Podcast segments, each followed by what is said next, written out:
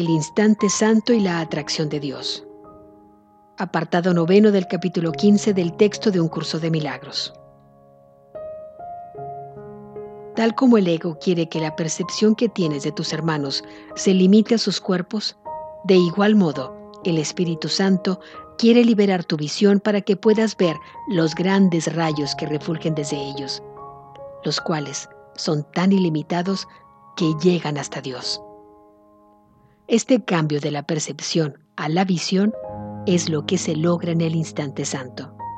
Mas es necesario que aprendas exactamente lo que dicho cambio entraña, para que por fin llegues a estar dispuesto a hacer que sea permanente. Una vez que estás dispuesto, esta visión no te abandonará nunca, pues es permanente. Cuando la hayas aceptado como la única percepción que deseas, se convertirá en conocimiento debido al papel que Dios mismo desempeña en la expiación, pues es el único paso en ella que Él entiende. Esto, por lo tanto, no se hará de esperar una vez que estés listo para ello. Dios ya está listo. Tú, no. Nuestra tarea consiste en continuar lo más rápidamente posible el ineludible proceso de hacer frente a cualquier interferencia y de verlas a todas exactamente como lo que son. Pues es imposible que reconozcas que lo que crees que quieres no te ofrece absolutamente ninguna gratificación. El cuerpo es el símbolo del ego, tal como el ego es el símbolo de la separación, y ambos no son más que intentos de entorpecer la comunicación y por lo tanto de imposibilitarla. Pues la comunicación tiene que ser ilimitada para que tenga significado, ya que si no tuviese significado, te dejaría insatisfecho. La comunicación sigue siendo, sin embargo, el único medio por el que puedes entablar auténticas relaciones, y al haber sido establecidas por Dios, son ilimitadas en el instante santo, en el que los grandes rayos reemplazan al cuerpo en tu conciencia, se te concede poder reconocer lo que son las relaciones ilimitadas. Mas para ver esto, es necesario renunciar a todos los usos que el ego hace del cuerpo y aceptar el hecho de que el ego no tiene ningún propósito que tú quieras compartir con él. Pues el ego quiere reducir a todo el mundo a un cuerpo para sus propios fines. Y mientras tú creas que el ego tiene algún fin, elegirás utilizar los medios por los que él trata de que su fin se haga realidad. Mas esto nunca tendrá lugar. Sin embargo, debes haberte dado cuenta de que el ego, cuyos objetivos son absolutamente inalcanzables, luchará por conseguirlos con todas sus fuerzas y lo hará con la fortaleza que tú le has prestado.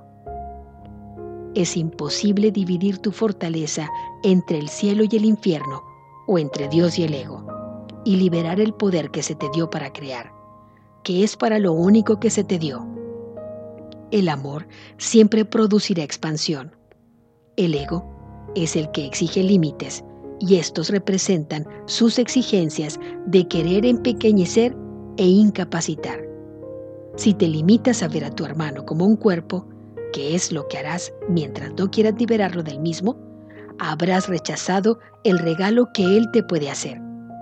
Su cuerpo es incapaz de dártelo y tú no debes buscarlo a través del tuyo.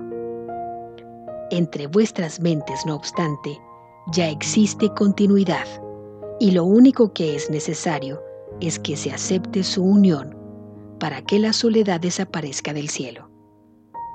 Solo con que le permitases al Espíritu Santo hablarte del amor que Dios te profesa y de la necesidad que tienen tus creaciones de estar contigo para siempre, experimentarías la atracción de lo eterno.